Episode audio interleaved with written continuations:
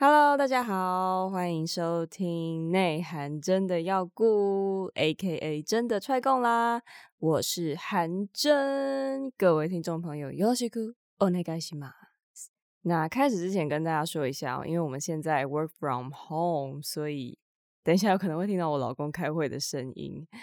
然后现在好像还有一点点施工的声音。好啦，我看看能不能用最近我学到的强大的降噪功能把它。 去除，让大家听得舒服一点。今天在开始之前呢，我希望大家可以跟我做一个小小的暖身的活动。这个活动有两个步骤，请你先在心中想象一个美女，细节不太重要了，你只要大概勾勒出一个你心中美女的轮廓就可以了。不管是真有其人，还是你凭空想象的都可以。好，然后如果你想好的话，请你估算一下这个美女大概是几公斤呢？如果你认为你脑中的这个美女有超过五十公斤的话，哇，欢迎你留言来信告知我。因为我想哦，可能大家心中的美女高矮、黑白比例会不太一样，但是呢，几乎可以肯定，大家直觉描出的这个图像应该是蛮瘦的一个美女。那为什么我们会把美丽跟苗条做一个这么自然的连结呢？这其实不完全是生物性哦。相信大家都听过国文老师或历史老师讲过，古代胖才是美女。那什么时候我们的审美观变成现在这样呢？现在人其实对于体态和健康都越来越重视。相对来说，对于胖子的宽容度好像也是蛮低的。虽然说近几年有慢慢改善的趋势，开始有一些大尺码的模特儿和大尺码服装也出现在主流的时尚杂志或是媒体上面。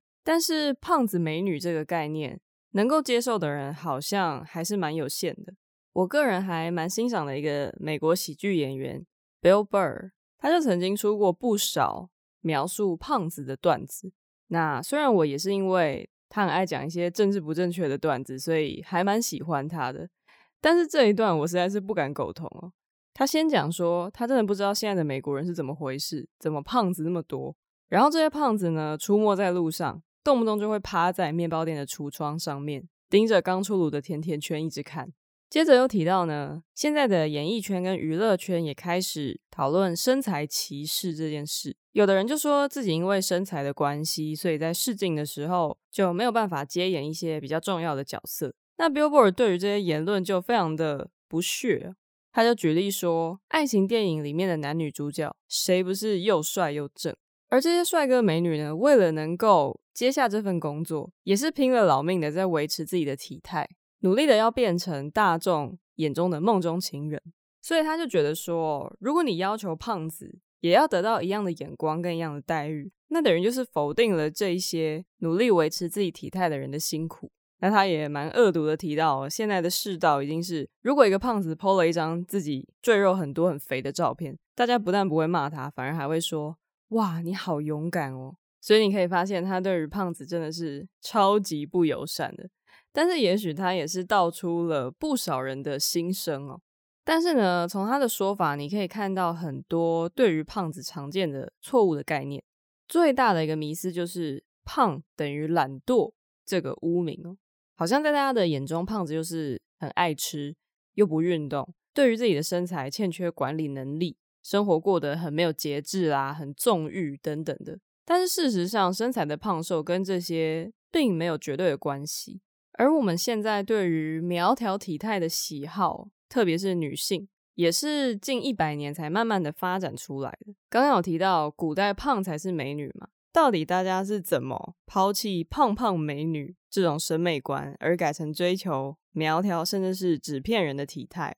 在以前医学不发达的时候呢，无论是东方或是西方，因为婴儿的死亡率实在是太高了，所以呢，妇女能不能够繁衍后代变成一件很重要的事。丰腴的体态就会让人觉得，哎，这个女生好像呃生育的条件还不错。这其实也算是一种刻板印象啦。有的人瘦瘦的也是生很多小孩，但是这种喜好也反映出当时对于女性角色的期待。但是到了现在呢，医学非常发达。其实人类不太需要再担心传宗接代是不是会成功，生育在现在社会当中好像也不是一个这么必要的条件，所以大家对于女性的要求呢，就从多产转向外表的吸引力，也就是性感。而对于女性的体态呢，也会随着文化国情的不同，标准也不同。这个可能大家也时有所闻啦。比较贫穷的国家呢，会偏好比较胖胖的体态，因为很瘦的话，可能就是家境不好，或是有一些疾病，瘦比较是一个负面的标签。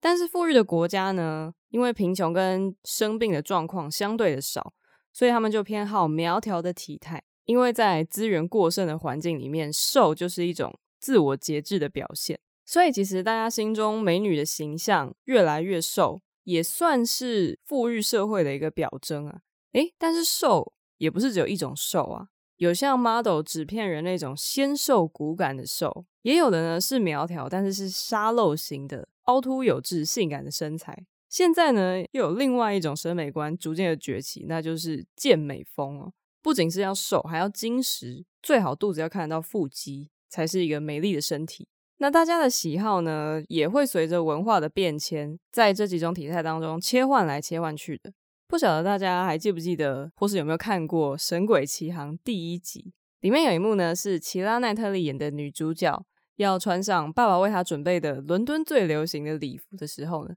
突然被女仆用力的束腰，所以喘不过气。那这个女主角就下了评论说：“伦敦的女人一定都不必呼吸。”其实当时还真的是这样。大概从十四世纪开始，西方贵族妇女的服装都是强调高耸的胸部，还有臀部，以及中间纤细的腰身。我们在电影里面看到女主角穿的方式，其实还是小 case。实际上呢，为了要制造这种沙漏型的效果，很多人还会穿金属马甲，或是提臀的裙撑等等的。那这些道具会不会让女生呼吸不顺呢？其实如果你有看一些西方的古装片，就会发现，当时的妇女都会随身携带嗅盐。嗅盐是干嘛用的？有人昏倒的时候，你把这个东西放到鼻子底下，让他再度清醒用的。其实以前看都会觉得，这些人怎么动不动就昏倒？后来才知道哦，其实他们不只是心因性的昏倒，也是因为被衣服束得太紧绷，所以呼吸不顺畅，导致经常昏倒，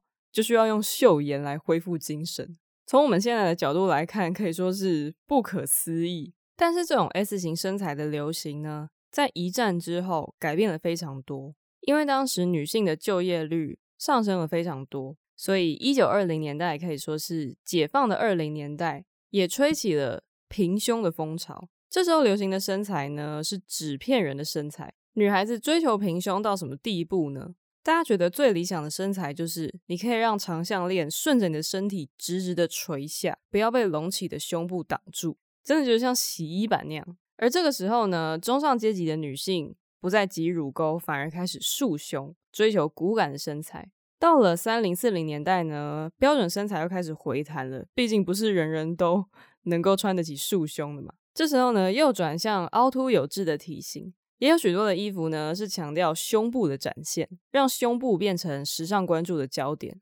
顺带一提，如果你对于胸部这个主题有兴趣的话，可以回去听第一季的第一集，我们对于女性胸部的大小有详细的探讨。而到二战结束之后呢，法国时尚圈就率先创造所谓女性的新形象。其实说是新形象哦，反而跟刚刚提到中世纪的审美观更接近，强调女生要有沙漏型的身材，要有细腰和高耸的乳房。这个形象几乎主导整个五零年代的西方。特别呢，当时好莱坞的电影工业，还有当时的工商业界，都很喜欢这种大波霸、很丰满的女性身体。很多好莱坞的电影呢，还会把大胸部的女性跟低下阶层做一个连结。比如说玛丽莲梦露演的《热情如火》。在大众的刻板印象之中呢，如果说大胸部代表的是性感跟生育力，那另外一种平胸纤瘦的身材，像奥黛丽·赫本，就代表上流阶层的优雅。但是不管是大胸部还是小胸部，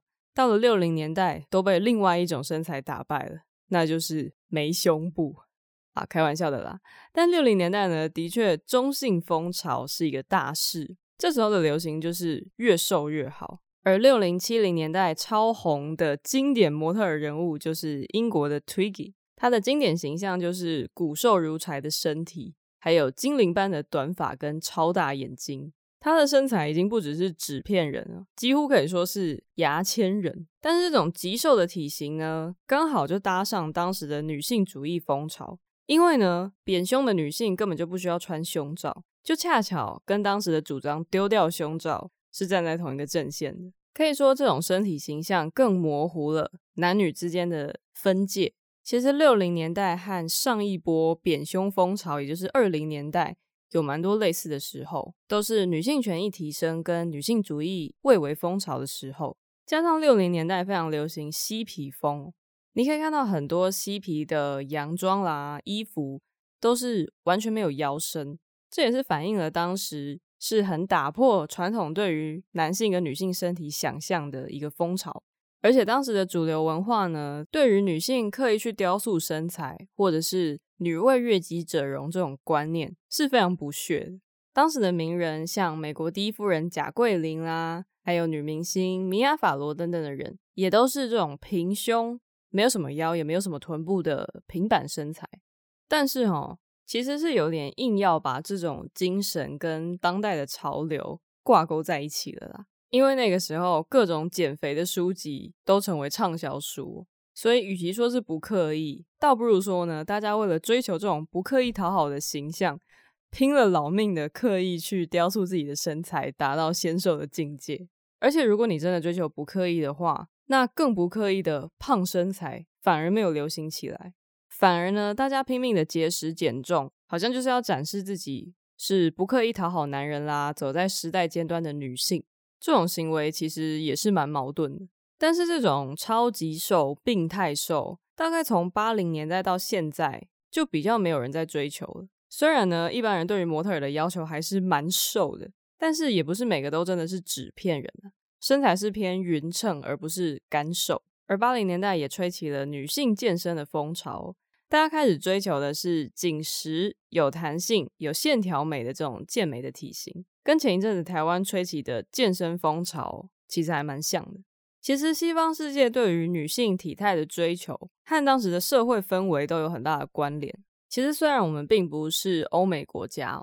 但是我们现代的美感文化很多都是从西方输入的。其实早期的台湾根本就没有控制体重这种概念。那有的人可能会觉得奇怪，诶，可是台湾也有过外来政权啊，难道那时候都没有受到什么影响吗？其实，在荷据时期还真的没怎么受到影响，因为呢，荷兰人根本就没有心要教化台湾的居民哦，而台湾的汉人呢，也非常不喜欢荷兰人，所以才会叫他们红毛番啦、异族番邦哦，对于西方文化完全没有一丝一毫的认同，所以呢，穿衣的习惯没有受到任何的影响。一直到清朝，还有日本据台初期，台湾妇女的服装还是非常传统，不论是衣服、裤子还是裙子，都非常的宽大，完全没有要凸显身材的意思。到了日据时代的中期，才慢慢开始改变，因为台湾在新文化运动的影响之下呢，出现中西合璧的服饰，比如说上半身穿着中式的服装，下半身可能就穿个西式裙子跟皮鞋。而这个时候，日本的殖民政府为了要同化台湾人，也进行了很多的改革，鼓励女性不要再缠足啦，要读书跟就业等等的。所以，就学就业的女性越来越多，让台湾女性也开始穿洋装。但是呢，穿洋装的毕竟多半是小学以上教育的人，所以洋装无形中呢就变成知识分子的象征。到了一九五零年代呢，台湾因为美军协防的关系。所以美式文化逐渐的进入，加上呢经济条件渐渐的变得好一点，台湾民众就慢慢的开始重视穿着。而到了六零年代呢，各种选美比赛也是当时保守社会的焦点。过去那种强调女性要含蓄、保守、内敛的标准渐渐的淡化，取而代之的是呢，强调外在的曲线、青春的活力等等这种美式的标准。虽然选美的参赛者都穿的是代表中华文化的旗袍，但是呢，旗袍的款式非常合身，已经脱离了传统这种中式的审美哦。而这个时候呢，可以算是女性身材的一个觉醒，不只是选美的小姐或者是明星，一般的女性也开始慢慢的重视自己的身材。当时呢，热裤跟迷你裙也流行了起来，就开启了女性对于腿部线条还有苗条体态的重视。当时三台也陆续的开播，各种妇女节目中呢，都会教大家跳健美操，导致呢，台湾女性不只是衣服西化而已，对于身材的要求也开始西化，雕塑自己的身材符合西方美的标准。而八零年代之后呢，越来越多的女生握有经济自主权，对于女性形象的要求也不再像过去那么的保守，所以就有更多的年轻女生愿意展现自己的身体，还有时尚品味。可是呢，讲了这么多不同年代流行的身体。都有一个共通点，就是不管怎么变，好像都是瘦的身体才可以跟美丽画上等号。就算现在的服装呢，已经风格是多元化了，但是对于身体的形象，大家的标准好像却更一致了。好像好看的衣服就只能穿在纤瘦的身材上，所以女性在不知不觉中就被分为两种阶级：一边是瘦美人，一边是丑胖子。虽然说呢，这个观念在近十年已经有改善了。但是，就像前面说的，能够接受胖美女的人比例还是相对比较低哦，特别是在亚洲社会，很多人呢到今天都跟 Billboard 一样哦，认为胖子就是意志不坚、自制力薄弱、生活不规律、懒惰。但是呢，有越来越多的医学证据显示，大概有百分之二十到五十的肥胖是遗传因子造成的。所以，与其把肥胖视为品格缺陷的后果，还不如把肥胖视为是慢性疾病，可能更公道一点。那有另外一种看起来比较客观的说法是，胖子因为体内的脂肪过多，所以不健康。那为了要避免更多的慢性疾病，应该要想办法去达到一个苗条的体态。的确，如果是病态性的肥胖啊，过重是真的会影响健康。但是回到普遍有在减肥的人身上，特别是女性，有多少人减肥是为了健康而减的呢？或者说有多少人的主要目标是健康？如果说大家的主要目标都是健康，那为什么还会有一些讲求速成的偏门减肥法，或是一些讲求速效的产品会这么受到大家的欢迎？其实大家也都是心照不宣哦。医学界和减肥塑身界对于瘦的定义是蛮不一样的。医学界要求的是符合健康的瘦，但是呢，减肥塑身界往往又会打着健康的名义，让人可以有理由去追求外表很美，但其实不一定健康的瘦，也造成有很多人就不理解说，哎，那个谁明明就不胖，为什么要减肥？因为呢，不胖还不够，即使你的体重是符合健康的标准。但是你必须要瘦到到达审美的标准，才算是大功告成，减肥成功。我现在滑网络论坛，时不时也会看到女生减肥成功的这种励志故事。那当然也是很替他们高兴，现在拥有理想中的体态跟人生。可是这些故事的第一个重点，几乎都是变漂亮，而不是变健康。你很少听到有人说：“哦，我的健康检查数值都下降了，回归正常了。”哇，好棒！我现在的人生比之前好太多了，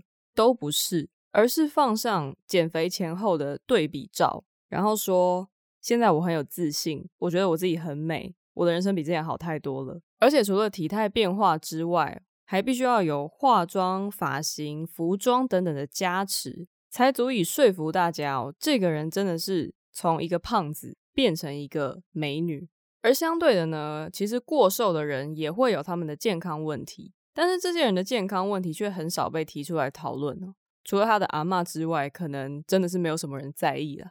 接下来呢，我们要更深入的探讨女生的体态跟所谓的资本主义和父权之间的三角关系拉锯战。今天引用的论文呢，叫做《共谋或抵抗瘦身女性身体的主体性与客体性》。这个研究呢，访问了曾经进行积极瘦身的女性。也就是呢，她们采用的减肥方法不只是控制饮食、多运动而已，而是呢有使用过各种减肥塑身的产品，或是有特别去上塑身中心或是瘦身中心。而这个研究者呢，就把女性分成四组，先用年龄来分，二十五到三十五岁是年轻组，那四十五到五十五岁是年长组，然后再用他们的体态胖瘦去区分哦，有。年轻胖女性跟年轻瘦女性，年长瘦女性跟年长胖女性，那他就对于这四组的女性进行一系列的访谈。首先，第一个问题就是，你认为什么是理想标准的身材？那你对于自己的体型又是否感到满意？那第一个问题呢，大家都是回答什么哦，BMI 啦，健康标准体重啦等等的。但是到了第二个问题呢，没有一个女性对于自己的身材感到满意。年长的女性会因为年龄、新陈代谢下降啦，或是生过小孩，所以下盘比较快，这些状况感到不满意。而年轻的胖女性呢，因为她们身材就是不符合主流嘛，所以对于全身都不满意。但是年轻的瘦女性呢，虽然她们已经很苗条了，但是反而她们会对于自己的体型更要求完美，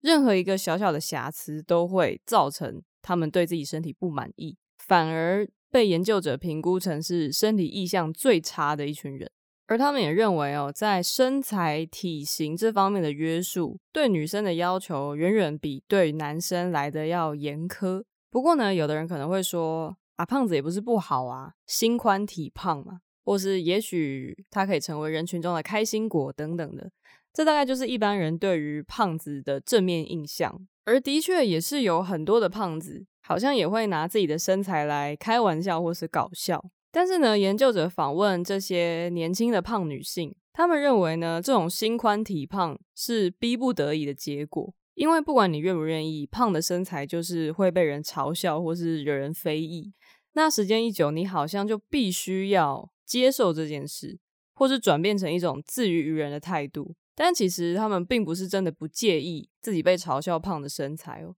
其实有时候反而是一种自卑的表现，才会任由人家这样子说，甚至还把这个转换成一个玩笑。其实我在准备的时候也有去看《爸妈囧很大》这节目，其实蛮优质的。我认为有一集呢叫做《胖女孩的恋爱之路》，那就有邀请一些年轻的胖女性，呃，分享自己的恋爱经验。那请到的特别来宾呢是钟欣凌，其实钟欣凌就是一个非常有名的女性谐星嘛。那她在这期节目当中也不遗余力的搞笑，但是呢，他同时也提到说，我觉得我们胖子有时候是被动乐观，就是因为你胖，所以不管怎样，人家都会嘲笑你。那久了，你好像也就是被逼的不得已也好，或是被 push 也好，你也就变成了大家眼中的丑角。而当你拿胖这件事情来开玩笑的时候，得到很多正面的回馈。那久而久之，你好像也就真的学会自嘲，就变成一个很能够自娱于人的胖子。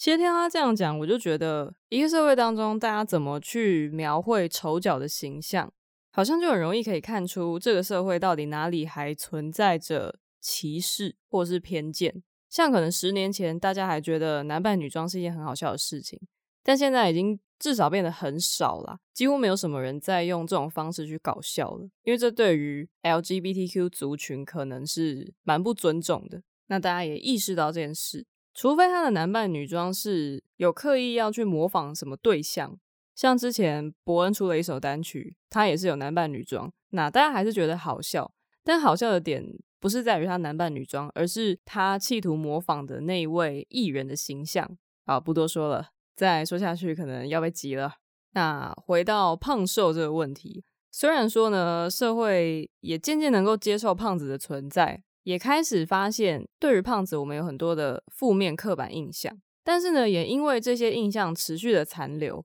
所以对于有一些瘦的女性来说呢，她可以认同其他胖女性的正面特质，可是呢，她没有办法接受自己变成胖子，因为相对于瘦子。胖子还是处于劣势的状态。坦白说，我觉得我个人也有一点是这种状况。虽然我现在也没有在很激烈的进行什么节食或是减肥的行动啦，可是好像会下意识的害怕变胖。那我相信也不只是我，应该有非常多的人都会下意识的想要避免变胖，或是呢，一旦发现自己变胖，被别人说自己变胖，那个反应不会是完全没有差的。不管那个变胖的幅度有多小，都会有一种警觉性，就是啊，我是不是最近吃太多了？我是不是太放纵了？我是不是要开始运动了？我要回到之前的身材。所以这种胖就等于放纵或是懒惰的这种观念，其实是蛮深根蒂固的在我们的心中，而且它也不是一个很明显的这么错的一个概念，因为它跟健康啦、医学啦等等这种观念全部都糅合在一起。所以你很难去说这是对于胖子的歧视，然后把它完全的消除。那回到我们的研究访谈，这些有执行过减肥的女性呢，减肥的动机有很大一部分是来自于他人的评价，家人跟朋友可能就会对他们的身材有一些呃善意的提醒。那年轻女性呢，有一个很特别的积极帮助者，就是妈妈。其实，在减肥的过程当中呢，很多人的妈妈是不只是精神上的支持，而是真的有以行动去帮助女儿完成减肥的过程。我想，应该也是因为妈妈同样身为女性，也有经历过这些社会的眼光，所以比起其他的家人朋友，她可能更明白减重跟维持体态对于年轻的女性来说是蛮重要的一件事。像我看的那集《爸妈囧很大》，也是有一位妈妈。她的女儿呢，很胖，但是这位女儿觉得自己非常的漂亮，所以也活得蛮有自信的。节目访问的当下也没有在积极的进行什么减重。那主持人就访问这个妈妈，对于女儿这样的状况会不会担心？妈妈就也很坦诚的说，其实会啊，会担心她未来的健康啦，或是她在恋爱过程中会不会得到幸福啦，等等的。也许妈妈真的或多或少可以理解女儿必须面临怎样的处境，要面对怎样的眼光。那当然，除了正面的帮助跟鼓励，更多的其实是负面的嘲讽。这也许是不相干的路人随口的一句话，或者是服饰店店员的冷眼相待，也会让他们觉得非常受伤。不只是这种日常生活的困扰，在工作场合当中呢，可能也会被具有刻板印象的主管批评他们的工作能力。有一位年轻胖女性就分享，她曾经走进一家服饰店，然后拿起衣服来看，那个店员就说：“哦，我们家没有你的 size 哦。”对那个店员来说，可能只是陈述事实，但是对于这位年轻胖女性来说，她真的觉得是受到歧视，也认为是蛮受伤的。这些生活中会碰到的嘲讽跟挫折。就会刺激他们要时时刻刻注意自己的体型，但是这种方式往往会让他们的自信心下降，身体形象也变得很差。那如果说负面的嘲讽是鞭子的话呢，瘦下来之后得到的赞美应该就是胡萝卜，让他们会更想要维持自己的身材。有人就分享瘦下来以后呢，身边的人都说：“诶，你变漂亮了。”他就觉得得到大家的认同。而这种鼓励呢，也会强迫让他觉得要保持这样的身材，以维持在别人眼中的认同。但是当然也有些人是没有那么在意的，像其中有一位年长的胖女性，就觉得她不太需要再去减肥维持身材，因为她的朋友有许多也是胖的体型，那她能够从这些朋友得到社会支持，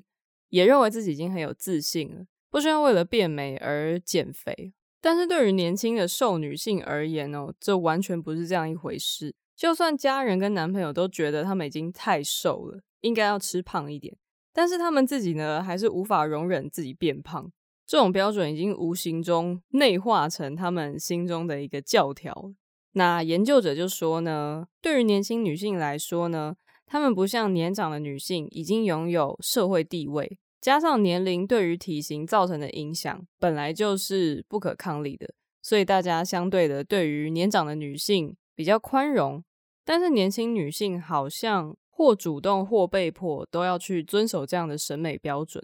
在访谈的过程中呢，很多人都提到一个字——健康。那研究者也注意到，健康是那些已经很苗条的女性减肥的原因之一。但是呢，也是那些身材比较胖的女性在说明自己为什么不减肥的一个理由。好像健康已经不是一个绝对的标准。对于胖女性而言呢，她们不是以体重，而是以身体的状况来判断自己的健康。也会举例说呢，有一些极端的减肥方法，其实会让身体变得不健康啊，啊，伤身啊。所以相较之下，没有积极减肥的自己，反而比那些不健康瘦身的人还要来得更健康。但是到了瘦女性这边呢，就是完全不同的说法了。她们就觉得自己不只是为了追求美貌，同时也是为了追求健康而减肥的。所以健康就变成一个好像两边都可以使用的借口，就是一个蛮有趣的现象。不过讲到健康呢，可能还是要从日常生活的习惯来看，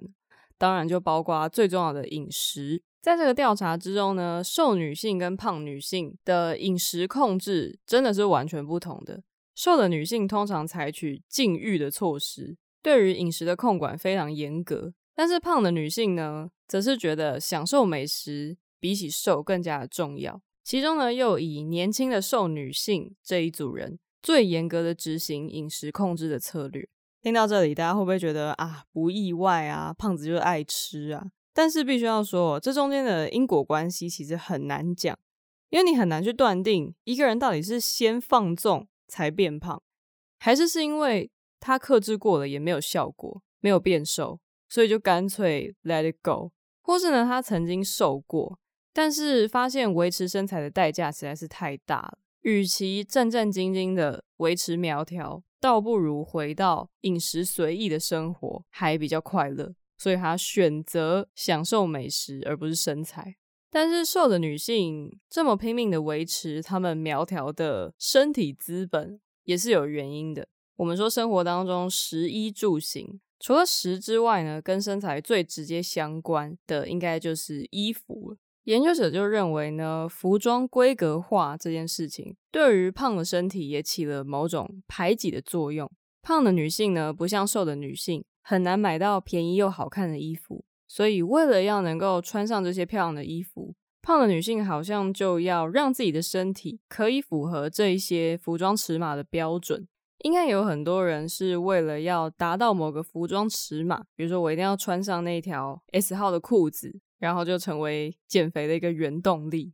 如果你有看过电影《穿着 Prada 的恶魔》的话，应该对于当中主角一直被嫌弃身材蛮有印象的。一开始他是穿 M 号，然后就被公司里里外外的人酸哦，当然也包括他的可怕的老板。在他们眼中呢，穿 M 号就是胖，而且公司里面很多设计款的衣服呢都没有 S 以上的尺寸。而主角的办公室前辈呢，也用非常病态的方法瘦身。还希望自己得到肠胃炎就可以变得更瘦一点。那后来主角慢慢的被时尚圈同化，当他真的减成 S 体型的时候呢，还很得意的跟设计师朋友炫耀，两个人还小小的干杯以示庆祝。作者就认为呢，这是资本主义下服装尺码对于女性身体的规训效果。大家不要觉得我在用名词轰炸哦，我当初看也是觉得哈，怎么会突然就。从衣服的 size 扯到资本主义，然后什么规训规定的规训练的训，这是什么名词啊？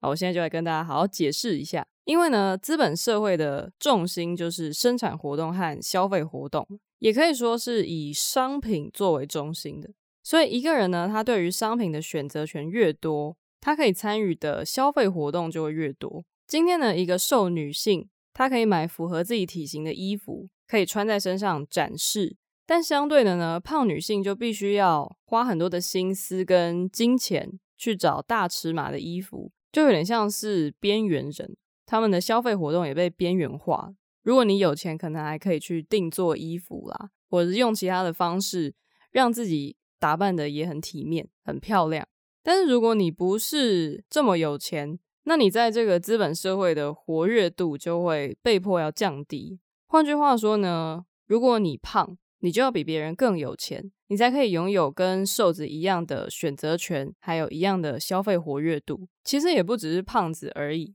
任何体型特殊的人都可能会面临这种状况：过高啦、过矮等等的。毕竟成衣的生产就是以大多数人的体型为主嘛。但是呢，被忽视的少数人就会觉得这是一种歧视，因为这等于是把他们的存在排除。而对于有优势的瘦子而言呢，这些已经存在的衣服 size 啊，S、M、L、XL 也会让自己呢对于身材变化变得更敏感。很多女生就会督促自己要维持 S 号的身形，才是一个苗条好看的女生。同时呢，也因为苗条的时候衣服比较好买，而且打扮以后呢，你更容易得到大家的称赞，所以瘦的女性就更愿意投资在打扮上。也会更愿意去维持他们这个苗条的身体资本，那这就是所谓资本主义之下服装尺码的规训作用。规训就有点像是他让大家都服从于这一套标准，改变自己，让自己去顺应这一些衣服 size 的标准。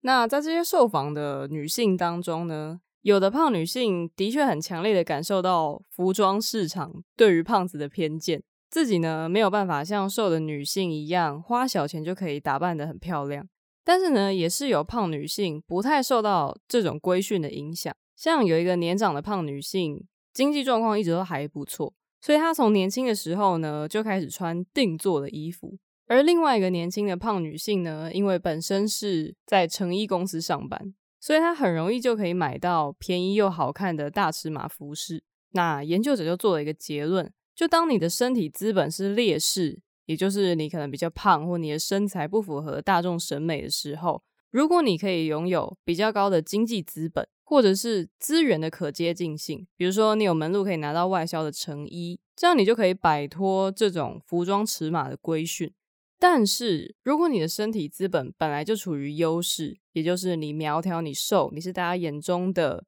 理想体态。那你就会更脱离不了服装的规训，你必须要维持好的身材，这样你才能够减少你买衣服花的经济资本。这可能也是为什么年轻的瘦女性通常也是最严格控管自己身材的一群，因为她们的经济资本相对就是没有那么多，所以她们必须要维持住优秀的身体资本，才可以继续花小钱，然后打扮得漂亮。所以作者就认为哦，这也是一种。和资本主义的共谋，就是共同谋划的那个共谋，也就是你为了维持个人的优势，你的行为无形中就强化了服装市场当中对瘦子跟胖子之间这种不公平的状态。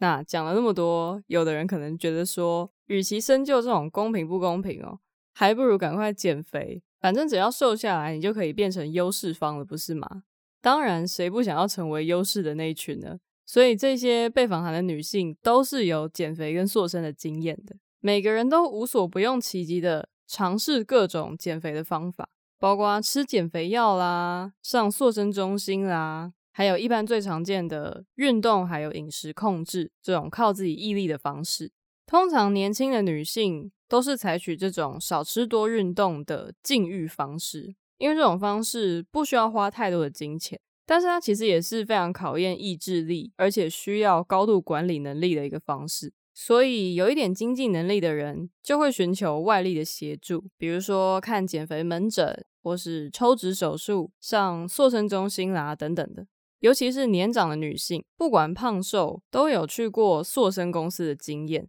大多数都是体雕课程啦、按摩课程啦，然后可能会搭配一些他们的产品。还有一位年长的女性呢，甚至是母女三代一起加入塑身中心的行列，甚至她自己也投资塑身事业。但是呢，到了年轻的女性这边，因为塑身中心的花费非常的高，所以他们不仅不会去，还会对塑身中心的成效表示质疑，觉得可能是骗人的，不然就是不健康的方式。那在这边呢，作者就把像塑身中心这种昂贵的手段，视为是资本主义所提供的瘦身方法。那这时候呢，如果你的经济资本比较低，没有那么多钱，你可能就会倾向反对这种昂贵的方式，然后也会批评这样的做法是浪费钱啊、不健康啦等等的。但是如果今天你是一个拥有高经济资本的女性，那你不仅会采用这种手段，你甚至还可以投资塑身产业，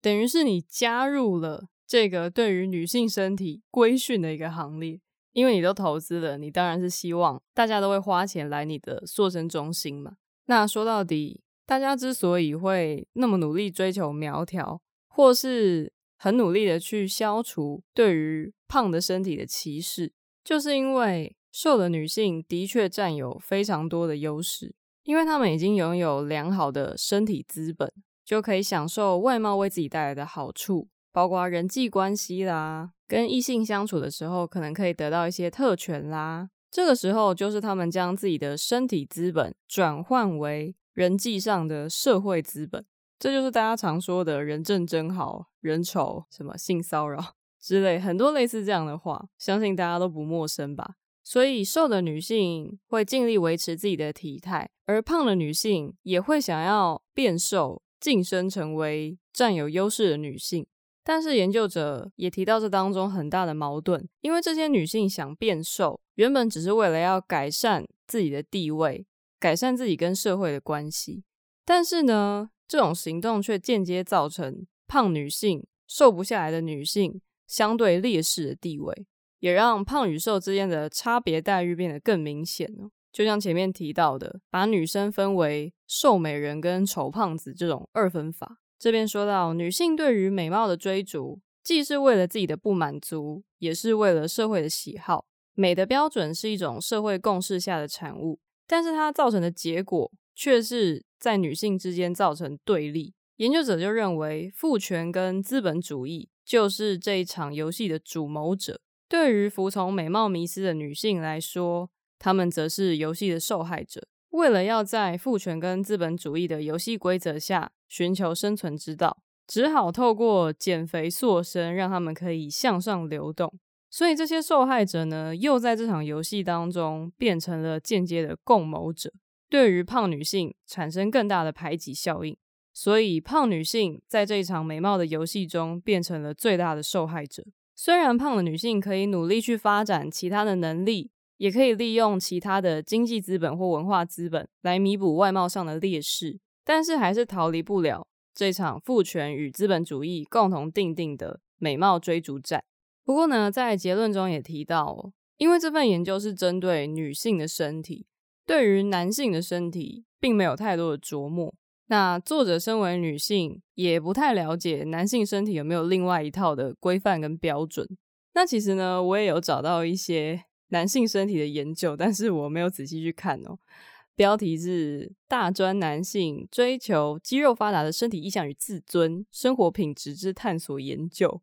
还有健身房男性会员运动行为、肌肉外显满意度与自尊关系之研究，还有什么大学生对男性身材吸引力偏好之研究等等的。如果各位觉得有兴趣的话，我也可以再做一集男生的啦。但是呃，可能要留言让我知道一下，不然我这个节目的主轴应该就是会聚焦在女性的身上。那不晓得各位听众朋友听到这边觉得如何呢？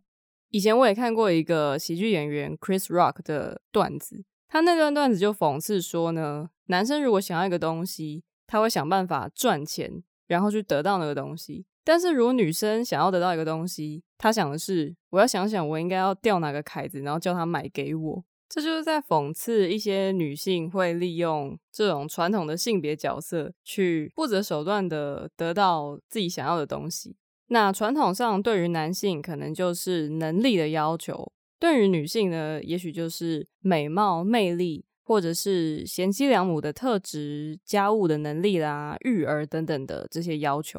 但是到了现代呢，越来越多的女性进入职场，性别的分工也是有所改变。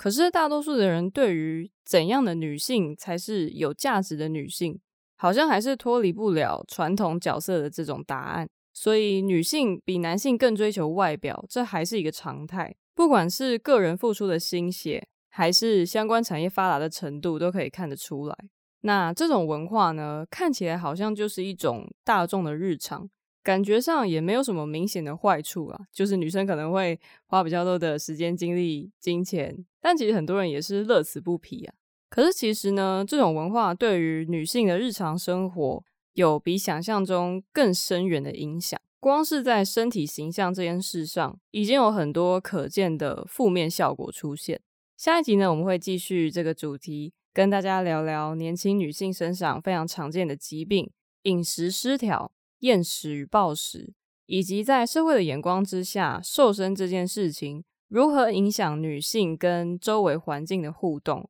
特别是女人和女人之间这种微妙的比较和小心机，也许瘦就是美这个概念对你生活的影响呢，可能远远的超过你的想象。